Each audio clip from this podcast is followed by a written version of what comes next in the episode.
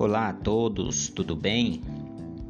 Eu queria falar nesse podcast a respeito de superação. Às vezes é difícil nós superarmos alguma coisa porque o impacto que foi causado acaba sendo bem maior do que uh, os sentimentos e as ferramentas que temos para superar.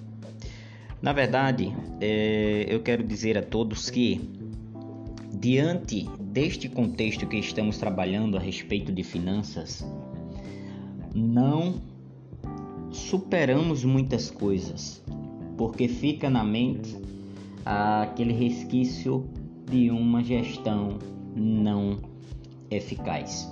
Então, quero dizer a todos que me ouvem que é interessante quando nós superamos este pensamento, esse sentimento, porque aí criamos forças para continuar o nosso processo de melhoria.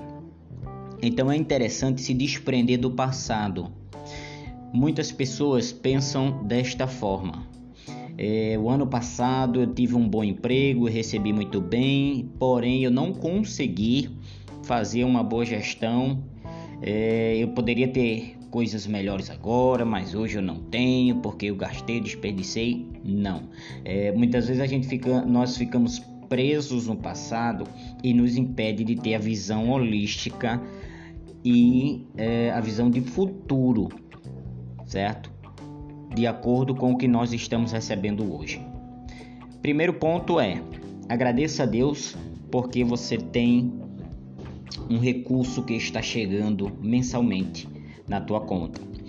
Segundo ponto é: busque subsídios para fazer a boa gestão. Salvo o contrário do que adianta receber muito e não ter uma boa gestão tá?